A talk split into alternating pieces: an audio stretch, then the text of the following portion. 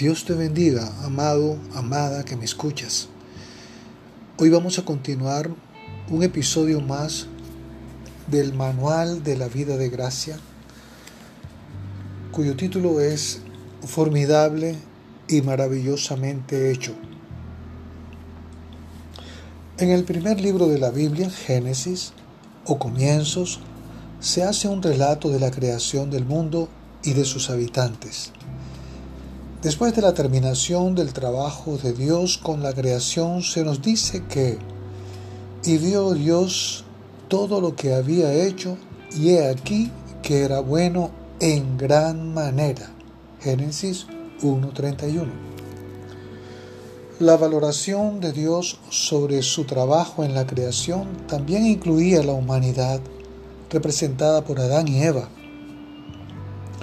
hay otro lugar en la palabra de Dios donde leemos que nosotros también fuimos hechos formidables y maravillosos. Es el Salmo 139, verso 14, que dice así. Salmo 139, verso 14.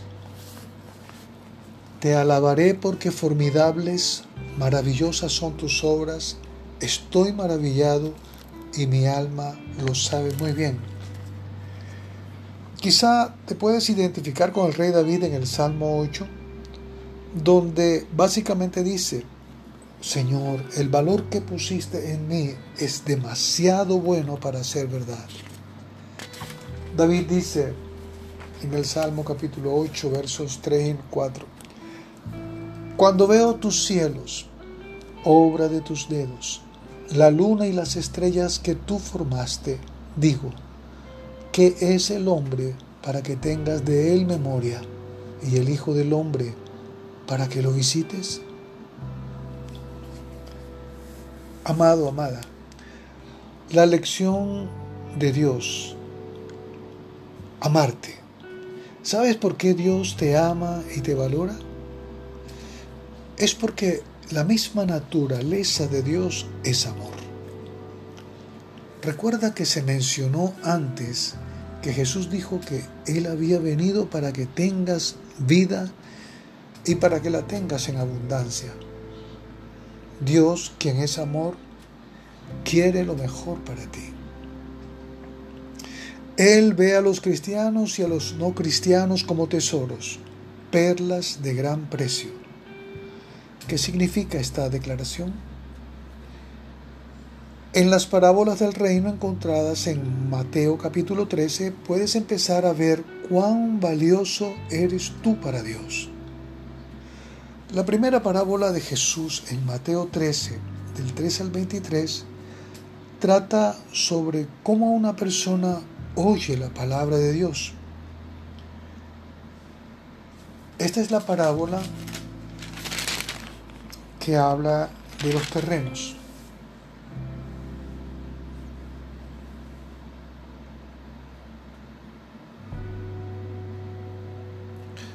Ahora, luego que Jesús les explica la parábola a sus discípulos, él después instruyó a la gente con respecto al reino de los cielos. Mateo 13 del 24 al 52.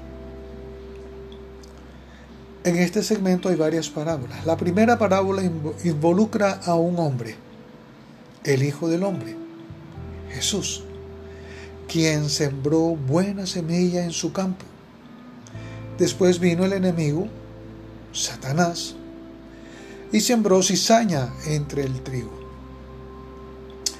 El propietario permitió que la cizaña creciera con el trigo hasta el tiempo de la siega.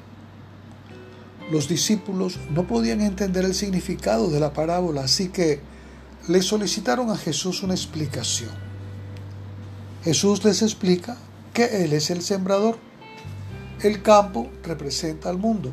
La buena semilla son los hijos del reino. Las cizañas son los hijos del malo, Satanás. Esta es la única parábola concerniente al reino explicada por Jesús. Su definición de esta parábola ayudará a entender las otras que no se explicaron. En cada parábola el asunto que Cristo presenta es el desarrollo o juntamiento o adquisición o crecimiento del reino de los cielos. El reino de los cielos está compuesto por hijos del reino, verso 38. Cristo está explicando en forma de parábolas el desarrollo, juntamiento, adquisición y crecimiento de este grupo de hijos del reino. La primera parábola ilustra el juntamiento de los hijos del reino hecho por Dios. La segunda parábola sobre la semilla de mostaza compara el crecimiento de este grupo. Los hijos del reino con el crecimiento de la semilla de mostaza.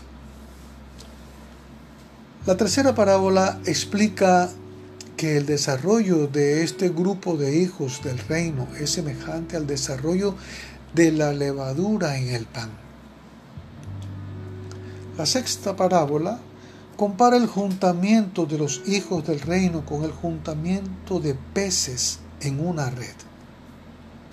Los buenos peces son recolectados y los malos echados fuera.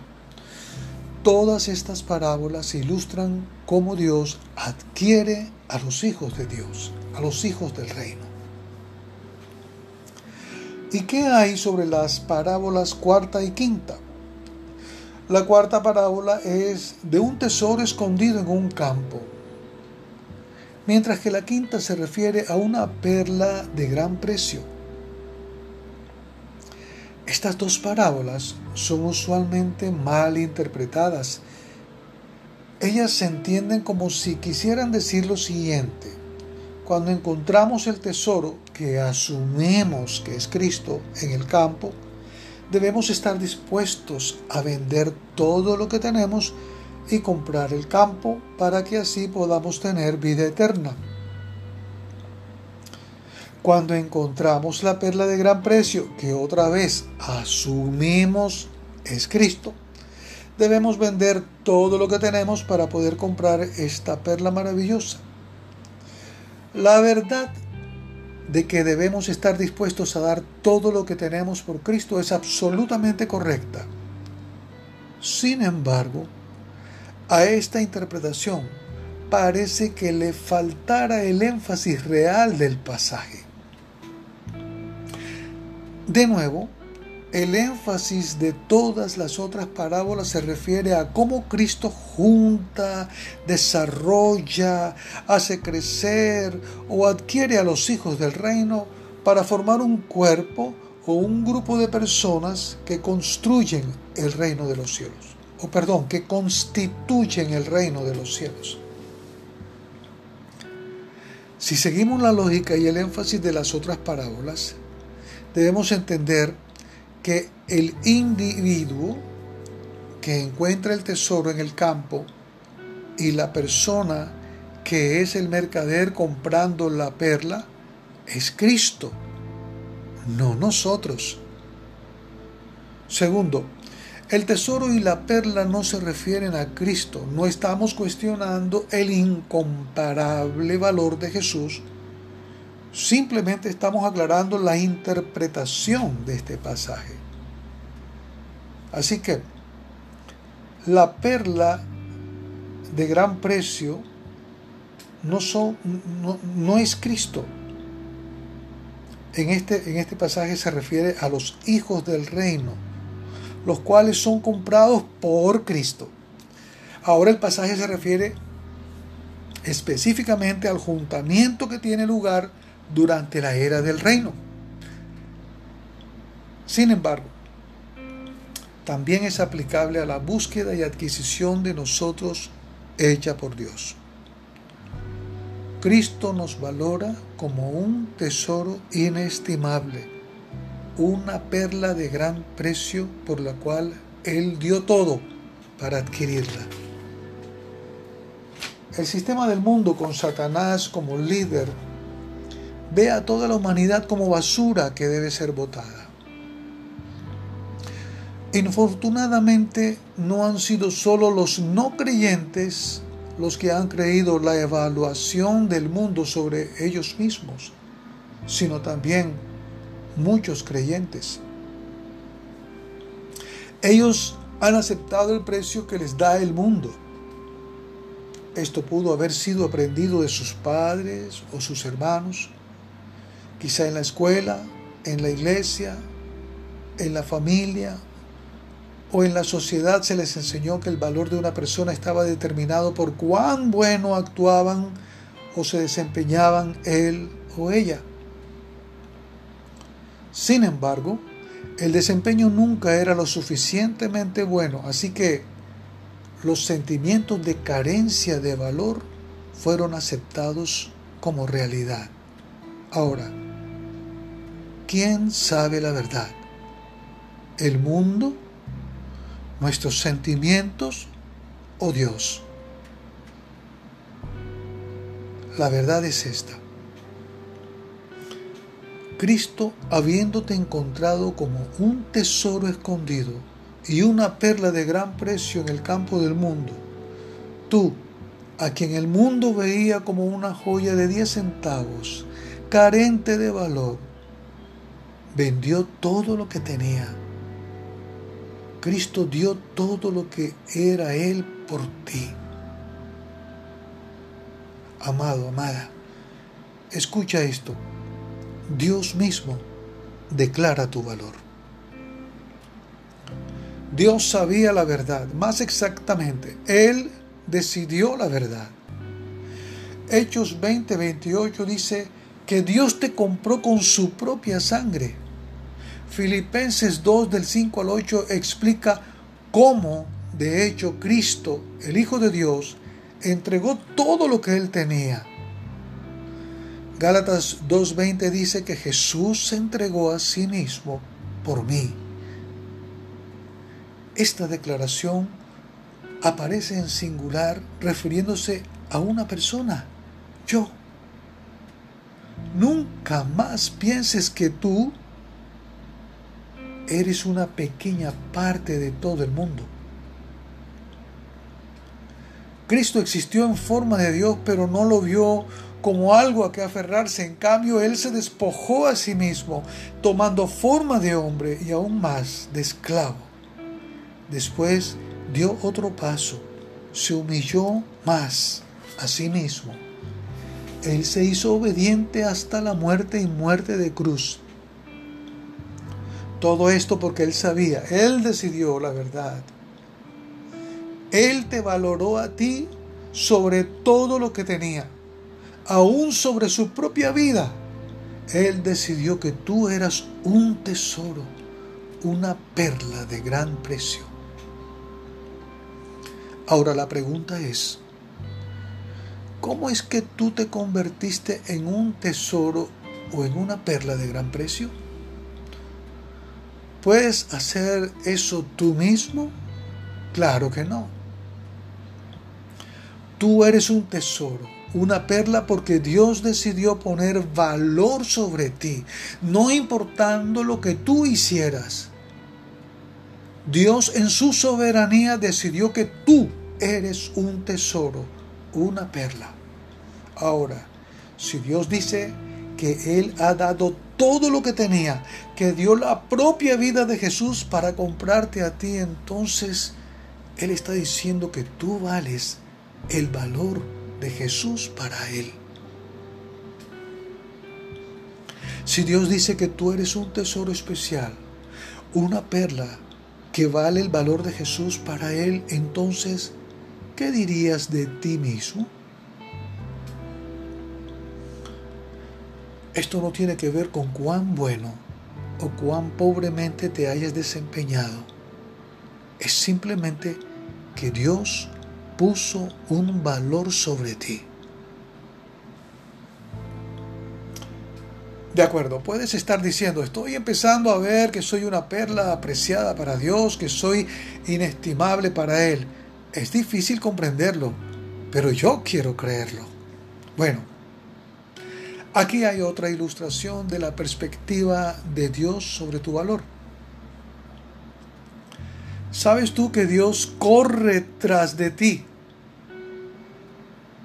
Dios corre tras de ti.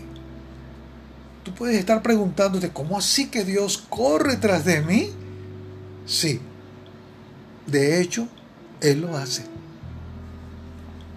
Para entender a Dios corriendo debemos darnos cuenta que Él no es solamente un Dios de intelecto. Él es un Dios emocional.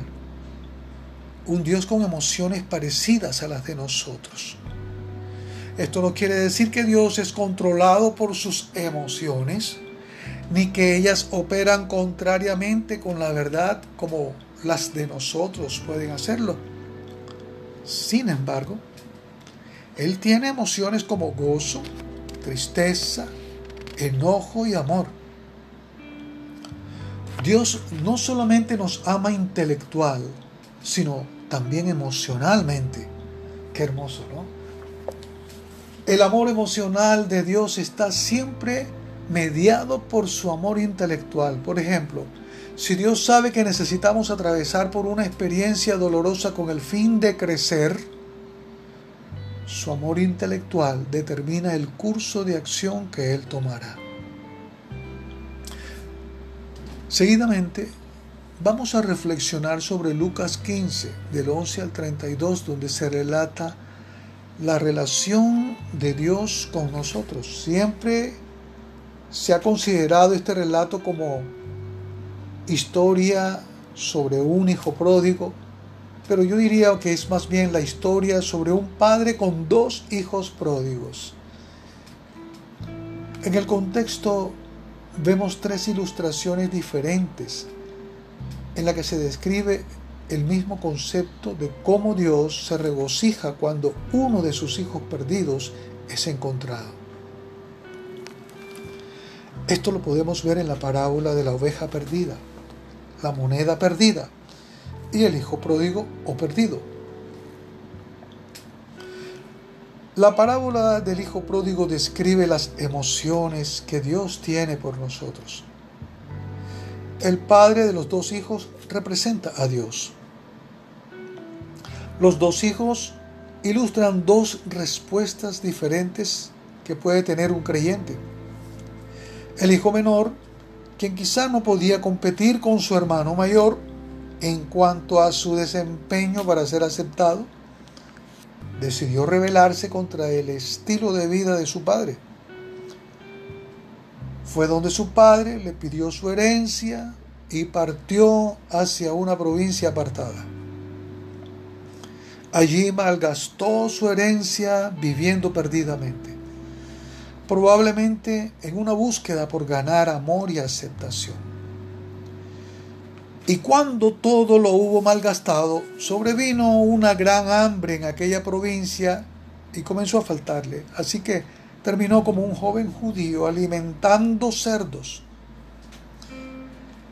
este hijo comenzó a estar tan desesperado que deseaba llenar su vientre de las algarrobas que comían los cerdos, pero nadie le daba. El hecho es que si alguien lo hubiera rescatado en ese momento, habría obstaculizado el proceso que él necesitaba vivir. Si hubiera sido rescatado, tal vez nunca habría regresado a su casa. Él necesitaba ver su necesidad. Un consejero cristiano comparte la siguiente historia. Conocí a un hombre joven que estaba disgustado con la iglesia a la cual asistía porque la gente le había fallado. Él había necesitado de su compañerismo y no se lo dieron suficientemente. Es muy posible que la iglesia haya fallado de alguna manera pero Dios ha prometido suplir todas sus necesidades. Así que o Dios le falló o este hombre no necesitaba ese compañerismo tanto como necesitaba la falta de compañerismo, la cual le enseñaría mucho más. Lo mismo sucedió con el hijo pródigo. Él necesitaba comida, pero necesitaba más un estómago vacío. La mayor necesidad requería que no recibiera nada de comida. El hijo decidió lo que debía, lo que debería hacer. Ensayó el discurso que le diría a su padre. Él admitiría ante su padre que había pecado y reconocería que ya no era digno de ser llamado su hijo. Se convertiría en uno de sus jornaleros con el fin de comer. Este pequeño discurso indicaba cuáles eran algunos de sus pensamientos. Él estaba de acuerdo en reconocer el hecho de que había pecado. Sin embargo, cuando dice, ya no soy digno de ser llamado tu hijo, hazme como uno de tus jornaleros, él revela algunos conceptos falsos. ¿Quién es el que determina el valor? El hijo pródigo no podía determinar su valor como hijo. Solamente el padre lo podía hacer. Así que nosotros no podemos determinar nuestro valor. Solamente nuestro Padre Celestial tiene ese derecho. El segundo falso concepto se menciona en la frase, ya no soy digno. Esto indica que en algún momento el hijo pensó que era digno, pero que ya no lo era. La razón de su aparente cambio en su valor fue su comportamiento pecaminoso. El hijo siente que ya no tiene valor alguno porque ha pecado. En esencia, el hijo está diciendo, yo soy lo que hago. O, entre comillas, mi comportamiento determina mi valor. Cierro comillas.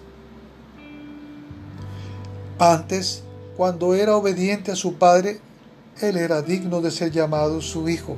Ahora que ha sido desobediente, ya no es digno. ¿Cuál es la verdad? ¿Era el hijo digno? La verdad es que el hijo era realmente digno de ser llamado hijo de su padre. En el mismo momento en que el hijo nació, él fue digno de ser llamado hijo él seguía siendo digno aún después de su comportamiento pecaminoso, porque él seguía siendo hijo. Cuando pecó, simplemente no estaba actuando en su verdadera identidad. El falso concepto lo podemos ver cuando el hijo dice, hazme como a uno de tus jornaleros. El hijo se sintió tan indigno de la aceptación de su padre que pensó que ahora solo podía ser un sirviente, no un hijo. Un sirviente obedece y sirve por obligación, porque tiene que hacerlo, no porque quiere hacerlo. Un sirviente sirve para recibir los beneficios mínimos de un esclavo él debe servir continuamente o perderá su posición ante su amo. No puede descansar por el miedo a ser echado. Si falla en cumplir las órdenes de su amo, entonces falla en recibir su bendición. El hijo pródigo estaba convencido de que había perdido su posición ante su padre, así que esperaba volver a ganarla trabajando para él. Querido amigo que me escucha, aquí es donde están la mayoría de los cristianos, ¿sabes? Se han visto envueltos en algún pecado, ya sea una sola vez o habitualmente. Después se vuelven a Dios confesando cuán pecadores e indignos son.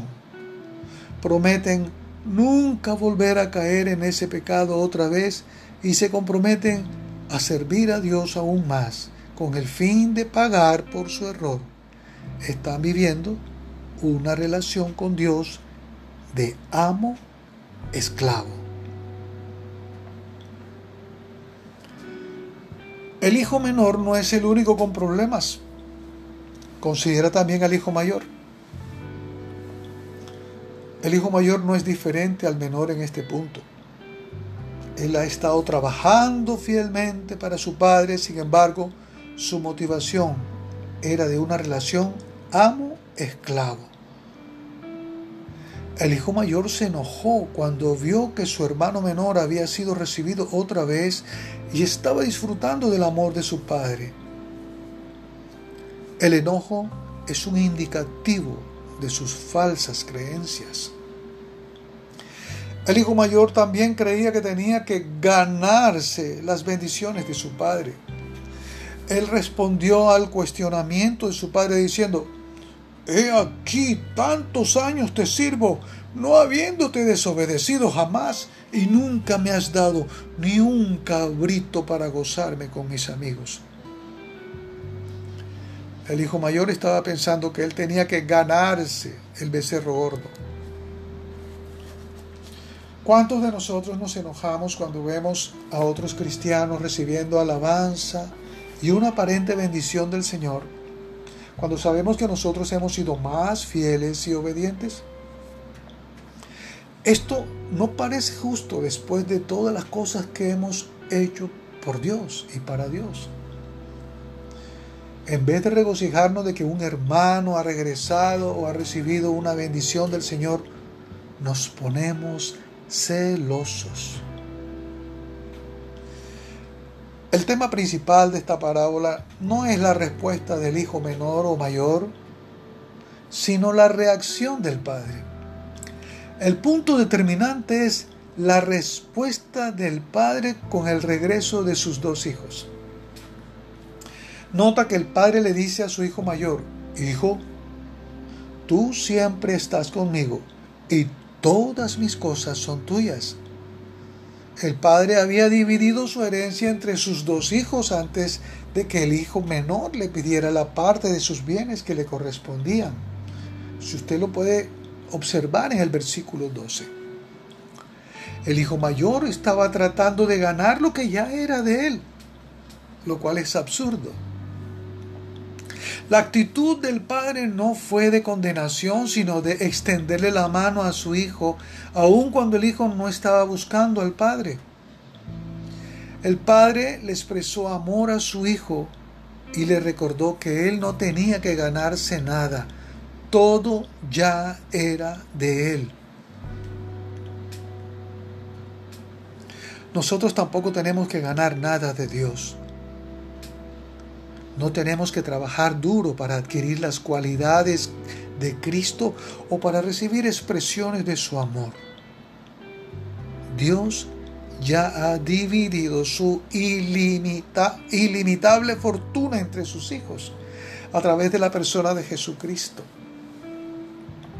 Cuando recibimos a Cristo recibimos todo lo que es de Él es nuestro por herencia, por nacimiento, es nuestro por un regalo del Padre. Amado amigo, amada amiga, ¿entiendes las implicaciones de tu herencia? ¿Una herencia que ya es tuya? Si nunca has experimentado un amor incondicional, ¿podrías recibir y disfrutar el amor ilimitado del Padre hacia ti? Hay quienes que entienden que el amor de Dios es ilimitado, sin embargo, constantemente luchan y se esfuerzan para ser más como Jesús, solo para estar frustrados una y otra vez. ¿Puedes comprender el hecho de que ya has heredado las características de Cristo? Todo lo que es de Cristo es tuyo. Consideremos con mayor profundidad la respuesta del padre hacia el hijo menor. Como muchos cristianos, el hijo menor había malgastado lo que el padre le había dado. Él había fracasado en usar sabiamente los beneficios de su relación con su padre. Aún en este total fracaso, el amor del padre estaba ahí, sin empujar, sin forzar ni manipular, simplemente esperando. No era solo un amor intelectual el que el padre tenía por su hijo. Cuando su hijo volvió en sí y regresó a casa, las emociones del padre se desbordaron. La escritura relata que cuando el hijo aún estaba lejos, lo vio su padre y fue movido a misericordia. Puedes ver que el padre había estado esperando a su hijo, quizá sabiendo que eventualmente podría regresar. Cuando el padre lo vio, fue movido a misericordia. No había odio, no había rabia, no había resentimiento o amargura. Su corazón rebosaba de misericordia y amor. Entonces el padre corrió. Él corrió hacia su hijo, no para condenarlo o gritarlo, sino para abrazarlo y besarlo. El padre no solo abraza y besa a su hijo, sino que le saca el mejor vestido y le pone un anillo en su mano. Manda a traer un becerro gordo para él y celebra una fiesta en su honor. Esto parece una celebración de victoria, un héroe conquistador regresando a casa, cuando en realidad es la expresión emocional de un padre por el regreso de su hijo perdido. ¿Merecía el hijo esta respuesta de su padre? Déjame decirte, sí, sí la merecía porque él era un hijo. ¿El comportamiento del hijo justificaba tal respuesta? De ninguna manera. El padre estaba aceptando a su hijo por quien él era, no por lo que él había hecho. El padre estaba disgustado con el comportamiento de su hijo, pero simplemente él era su hijo. Ahora recuerda, este padre es representativo de Dios. Es el único episodio de la Biblia donde se relata a Dios corriendo. Él está corriendo para abrazar a su hijo, literalmente para echarse sobre su cuello y besarlo. Esto comunica la emoción que Dios siente por ti. Él también corre hacia ti lleno de misericordia y amor porque desea abrazarte y besarte. Dios corre hacia ti. La mayoría de los creyentes usualmente piensan en términos del enojo de Dios hacia ellos. Seguramente Él me castigará, me condenará, expresan. De lo contrario, el corazón de Dios es quebrantado por el pecado. Sin embargo, rebosa de amor y ternura por su Hijo. Las emociones de Dios demandan que Él corra hacia su Hijo, que corra hacia ti. Este mismo aspecto emocional se puede ver en Isaías 43 del 1 al 4. Este pasaje está técnicamente escrito para la nación de Israel, pero las emociones que Dios siente con Israel como nación son semejantes a las emociones que Él siente hoy por el creyente individual. Y voy a permitirme leer Isaías 43 del 1 al 4. Dice, Ahora así dice Jehová, creador tuyo, oh Jacob, y formador tuyo, oh Israel, no temas, porque yo te redimí, te puse nombre, mío eres tú. Cuando pases por las aguas, yo estaré contigo, y si por los ríos, no te anegarán. Cuando pases por el fuego, no te quemarás, ni la llama arderá en ti, porque yo Jehová, Dios tuyo, el Santo de Israel, soy tu Salvador. A Egipto he dado por tu rescate, a Etiopía y a Seba por ti porque a mis ojos fuiste de gran estima, fuiste honorable y yo te amé. Daré pues hombres por ti y naciones por tu vida.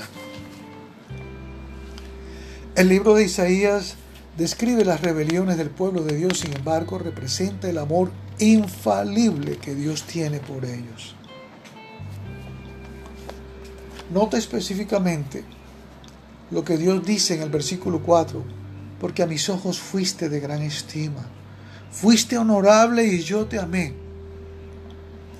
Dios le dice esto a una Israel rebelde y también te lo dice a ti. No importa lo que hayas hecho, lo bueno o lo malo.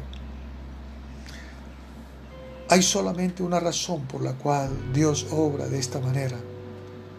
Y se encuentra en el primer versículo. Él dice, mío eres tú. Es así de simple. Es la misma razón por la cual el padre amaba al hijo pródigo, simplemente porque él era su hijo. Nada te puede separar del amor de Dios. Tú eres de Él. Este es un hecho que debes recibir por fe. Si miras tus circunstancias como evidencias de su amor, algunas veces te sentirás amado, otras veces no. El pasaje de Isaías dice, Él estará contigo cuando pases por las aguas y cuando pases por el fuego. No dice si llegaras a pasar por esas cosas. El amor de Dios debe ser recibido por fe, debe establecerse en tu corazón si vas, a, experimentar victoria y paz a través de las tribulaciones. Si no crees esto, todos los otros aspectos de tu caminar cristiano tendrán un significado distorsionado para ti. No se trata de que si lo puedes recibir, sino si estás dispuesto a recibirlo. Recibirás su amor sin importar cualquier cosa que puedas hacer por Él y a pesar de todo lo que has hecho contra Él. ¿Escogerías creer esto a pesar de tus circunstancias y a pesar de tus emociones? Amado, amada hija de Dios, puedes visualizar a Dios corriendo hacia ti con un gozo absoluto por tenerte nuevamente con Él. Él te ama, te valora y está emocionalmente apegado a ti. Dios, el Todopoderoso, el Rey de Reyes y Señor de Señores, Él corre hacia ti para expresar su amor y aceptación. Sí, Dios corre. De hecho lo hace. ¿Por qué? Porque te valora como su hijo, como su hija. Él anhela expresarte su amor. ¿Eres merecedor de que Él corra hacia ti? Dios cree que sí, porque tú eres de Él. ¿Recibirás ese amor hoy? ¿Creerás en el precio que Él te ha dado? ¿O creerás en el precio que te has dado tú mismo? ¿O creerás en el precio que te ha dado el mundo? La verdad que quiero dejar hoy en, en tu corazón sembrada es que tú eres el tesoro escondido de Dios. Tú eres la perla de gran precio. Eso puede ser solamente conocimiento intelectual pero si tienes oídos para oír, medita en esto. Y deja que estas verdades se sumerjan en tu corazón. Deja que empiecen a meterse en tus sentimientos. Esta es la verdad. La verdad que te hace libre. Dios te bendiga.